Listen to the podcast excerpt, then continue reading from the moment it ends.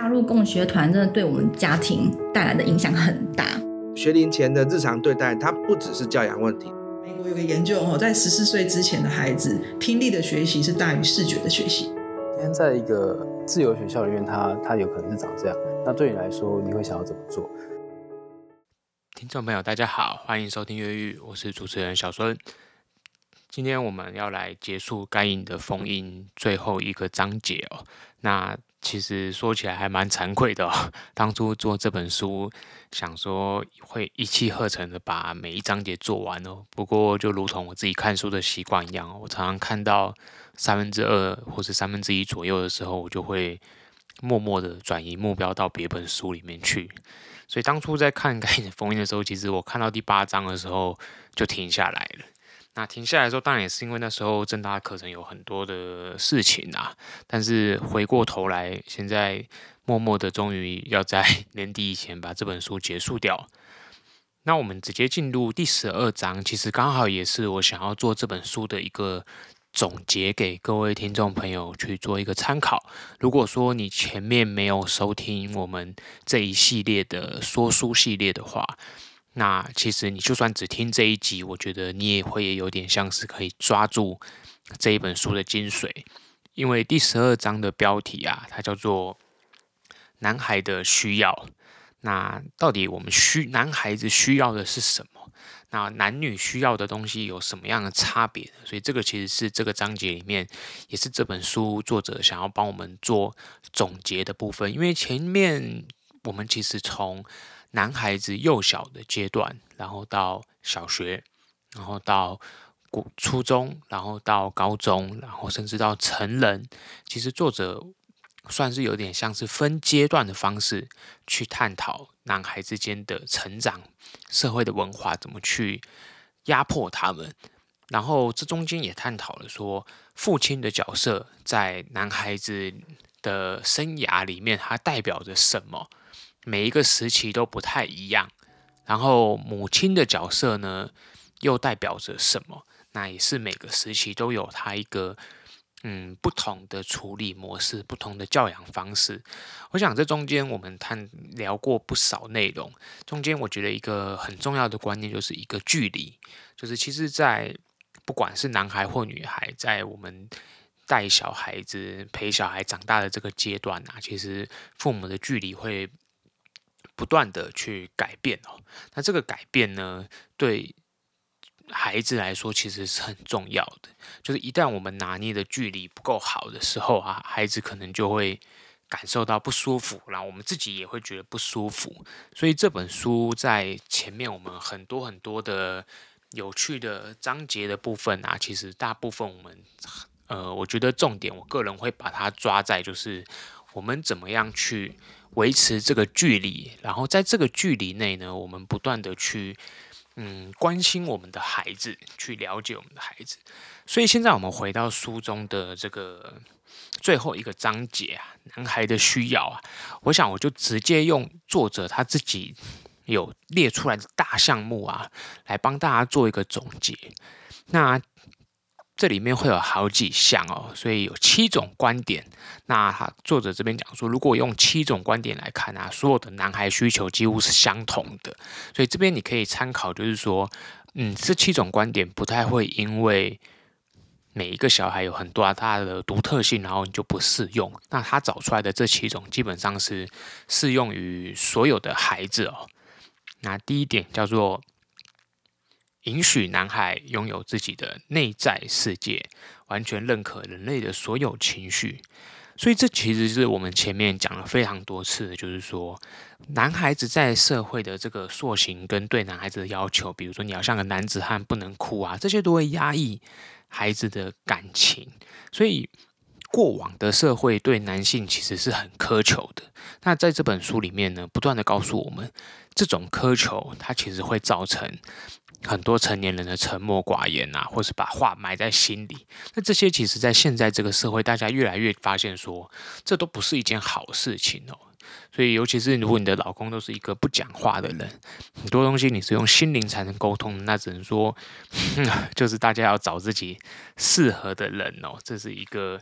蛮有趣的一个论点跟观点哦。所以我们常常觉得说，男孩子天生他就是要这样子啊。那其实在这本书都告诉我们。并不是天生的，不是每个男孩生来就沉默寡言哦。当然，每个孩子还是有他的一些，嗯，我们讲说独特性，或者说他的特质。但是作者这边告诉我们说，如果我们能够好好的让孩子去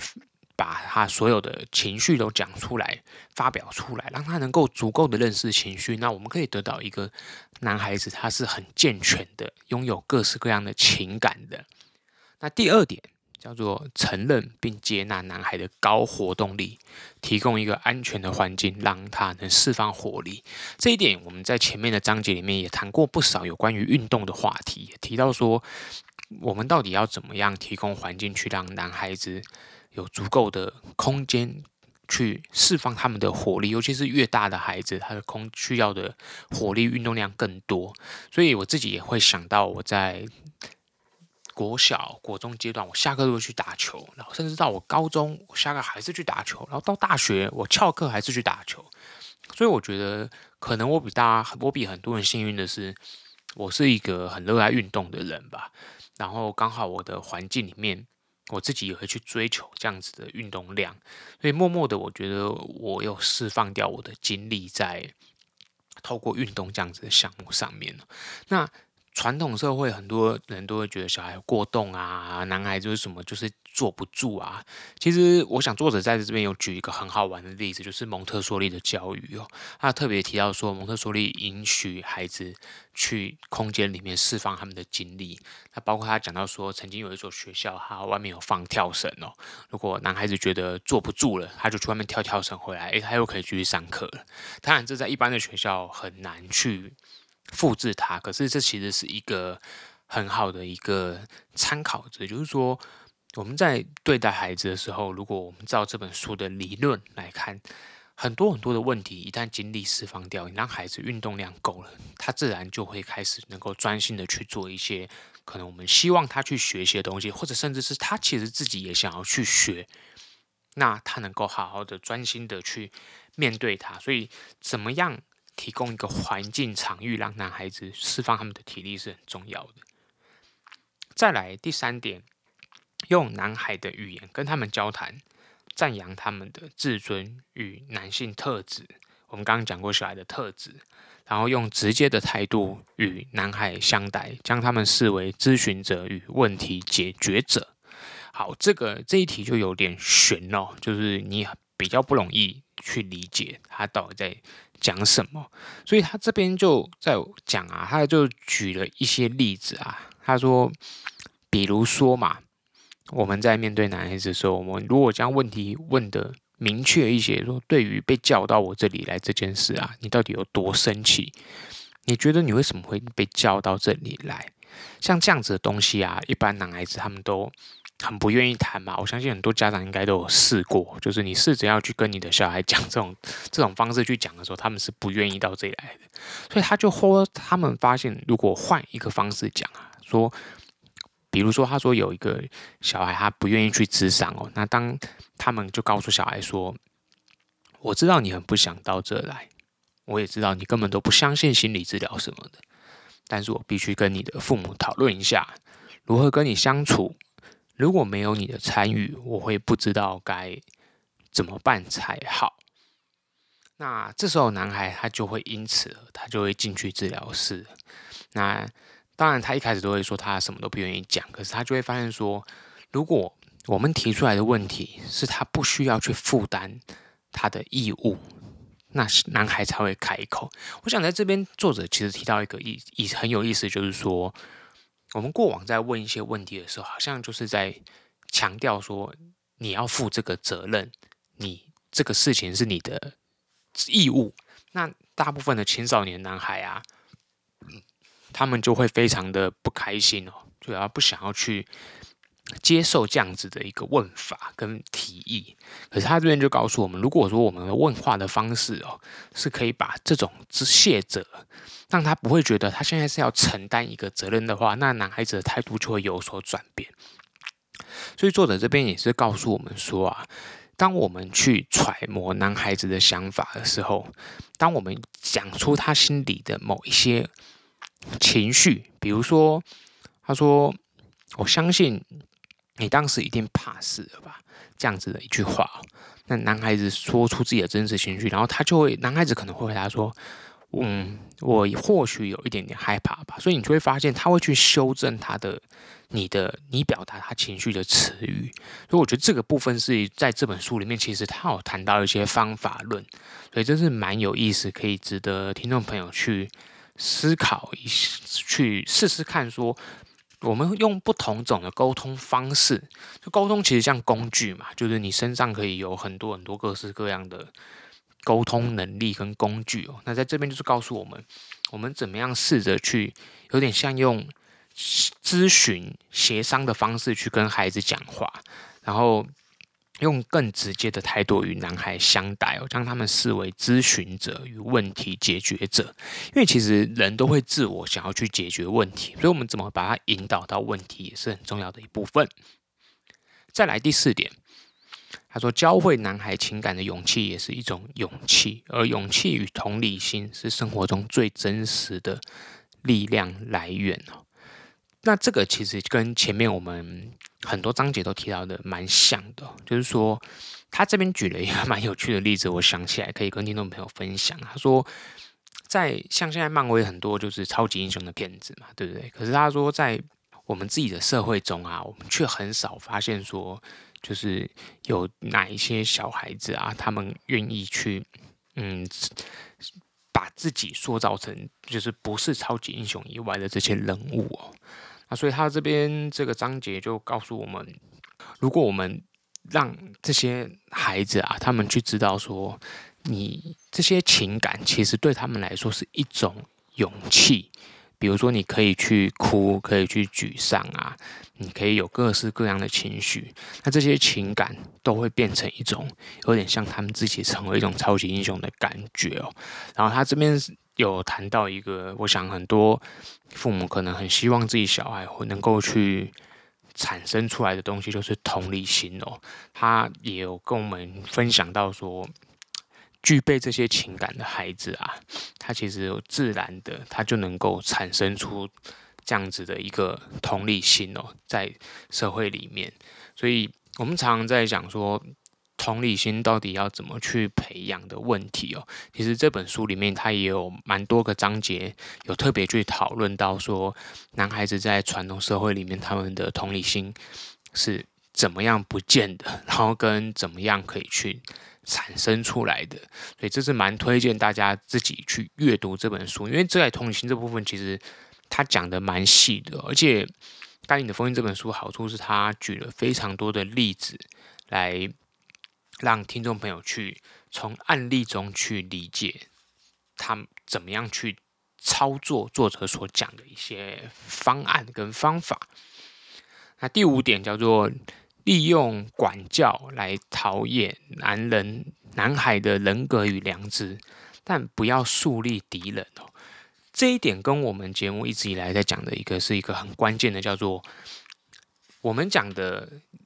管教。这里说的管教，作者特别提出来，不是所谓的打跟骂，而是我们怎么在言行上面，我们去尊重孩子，我们去跟孩子对话。去告诉他们什么样的事情是对的，什么是错的，而不是用这种过度体罚的方式去摧毁男孩子的心灵哦。所以他在这一点上面讲，不要树立敌人是一个很大的关键哦。那第六点叫做建立富含感情的男性形象哦，这个很抽象哦，就是他其实就讲到一个，就是说。男孩子啊，他们大部分都会模仿他们看到的的各式各样的大人，比如说自己的爸爸，或者是其他的亲戚朋友啊，或者是他在学校看到的老师啊，甚至是我们看到有些小孩会去模仿动画里面的角色啊，电影里面的人物啊，这些都是一个所谓的男性形象。那他也告诉我们，其实我们自己做父母的人，我们的。讲话模式啊，这些东西孩子都会去默默的去复制它，所以我们自己如果用一种很木讷的方式去对待孩子啊，那其实孩子他们也很容易就会学起来这一种这一套行为模式哦。那当然，他这边举了另外一个很有趣的例子是说，就是男性社会的友谊啊。跟女性社会不太一样哦，就是很多女生会有什么闺蜜之类的角色，但是他是特别有谈到说，男孩子他们的感情并不是用这样子的方式去建立的哦。他举了一个很好玩的例子，我想跟听众朋友分享，是他说，他曾就是曾经有一个女性啊，她。认为说男孩子的感情啊，永远都不会像女孩子的好姐妹、闺蜜之间这样子的紧密哦，就是男性朋友之间啊，因为他看到说大部分男性的朋友啊，他们往往常常久久都没有联络，然后偶尔只是吃个饭。可是他后来就观察到说，他发现他有一对啊，他他的他的观察就是他有一对有一个朋友，他们在一起钓鱼，然后一钓就钓了三个钟头。可是他说他在这中间啊，几乎都没有讲。他们这他们钓了三个小时的鱼，可是中间几乎都没有讲过几句话。可是取而代之的是，他观察到说，在这钓鱼的过程里面，他们有很多的肢体动作，比如说谁无聊就拍了他对方一下，然后另外一个人就拿了可乐给他，这样类似这样子的一些。肢体语言透露了他们两个人之间的信任跟彼此在一起的轻松，所以这本书也在这边告诉我们说，男孩子的友谊啊、情感啊，他其实传达跟表达的方式，他未必跟女孩是相同的。所以，我们怎么去建立男孩子的这个丰富的感情世界，是这第六点告诉我们一个很重要的一点哦。再来是最后一点，第七点。他说：“告诉男孩子啊，有许多方法都可以让他们成为一个好男人哦。我想这个就是我们在这本书里面看到一个很有趣，就是说，因为人其实有各式各样的性格个性哦，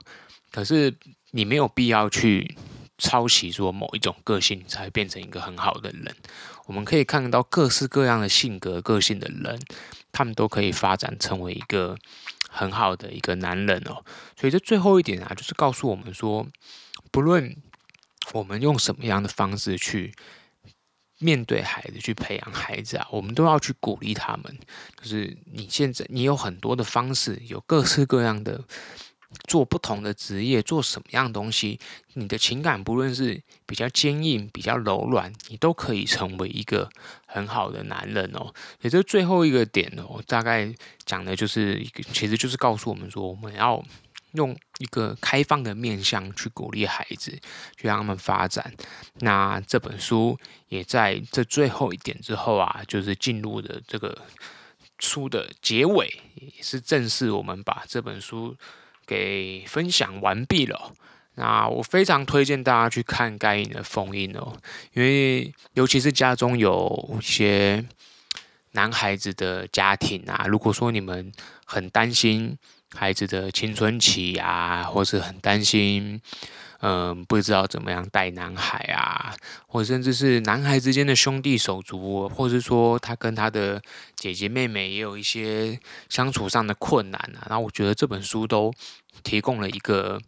非常全方位的面向啊，就是在我看过的这目前的心理学书里面，我觉得它真的是一本探讨男性社会的文化一个。非常具有标杆性的一本书哦，所以它才会是美国他们校园阅读书单哦，也是教育部的推荐书目。那这本书的好处是它非常的好读，那每个章节就像讲故事一样。所以如果你不喜欢看理论，你喜欢看一些操作实例的话，那这样子的书我相信是比较容易看的。当然，如果你不喜欢看书，你也可以回过头去听听我们节目前面做的这一系列。那我想在这一集最后一集上完之后，我会试着去调整一下。那个就是我们每一集的顺序，我会让该隐的封印从第一章到第十一章、十二章结束的这个顺序，我会把它连在一起哦，让未来如果刚好看到听众朋友可以比较连贯的把它听完。那也跟大家说一声不好意思，就是这本书真的是花了将近三个多月，最后才把这个最后一个章节给做完。那明年其实我希望还可以分享其他的书目，因为我们。节目一直都有一些还蛮好玩的书，呃有待分享哦。之前很很想做各式各样的书籍给大家，那访谈也会继续做。那最后就非常感谢大家的收听啦，我们下次再见喽，大家拜拜。